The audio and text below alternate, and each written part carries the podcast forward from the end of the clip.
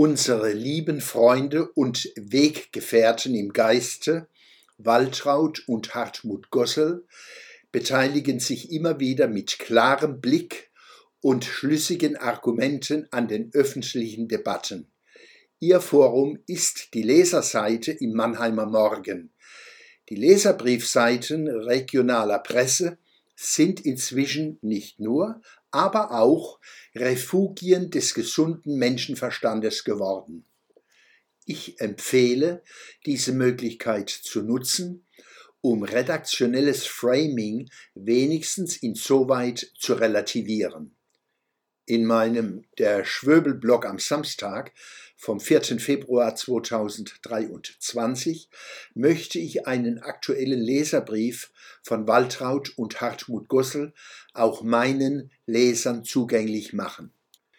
Die beiden reagieren auf einen MM-Artikel von Martin Herrmann vom 4.1.2023. Dort heißt es, Zitat, es ist Gefahr im Verzug. Mediziner Martin Herrmann fordert Gesetze, um dem Klimawandel zu begegnen. Zitat Ende.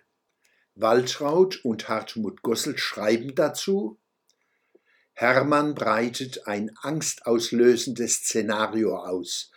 Drohende Unbewohnbarkeit unseres Planeten, Fluten, Dürren, Waldbrände, Hitzesommer, zukünftige Pandemien, größte Gesundheitsgefährdung, sehr gefährliche Situation und so weiter und so weiter.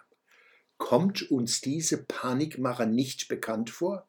Ja, die hat sich in der Corona-Krise schon bewährt, sollte also auch in der Klimakrise gut funktionieren. So könnten demnächst Klimagesetze und Freiheitsbeschränkungen beschlossen werden, die wiederum unsere Grundrechte massiv verletzen und mit dem Rechtsstaatsprinzip unserer Demokratie unvereinbar sind. Der Weltklimarat behauptet, dass nahezu 100 Prozent aller Wissenschaftler der Meinung sind, dass das menschengemachte Spurengas CO2 maßgeblich für den Anstieg der Weltdurchschnittstemperatur verantwortlich ist. Weniger bekannt ist, dass sehr viele Klimaexperten, die man gerne als Klimaleugner ausgrenzt, darauf hinweisen, dass das Problem viel komplexer ist und die durchgeführten sogenannten Metastudien wertlos sind. Klimawandel gab es schon immer. Vor 9000 Jahren war die Sahara noch ein grünes Paradies. Klimaschutz ist geboten, aber die Rettung der Welt hängt nicht davon ab, ob Deutschland seinen CO2-Ausstoß reduziert und schon gar nicht um den Preis mit der politischen Energiewende-Ideologie Deutschlands Wirtschaft und unseren Wohlstand zu ruinieren. Hierzu wäre noch zu erwähnen, dass die Schwellenländer eine enorm starke Nachfrage nach Steinkohle bekunden und ein Energiediktat der linksgrünen Utopisten aus den westlichen Ländern niemals akzeptieren würden.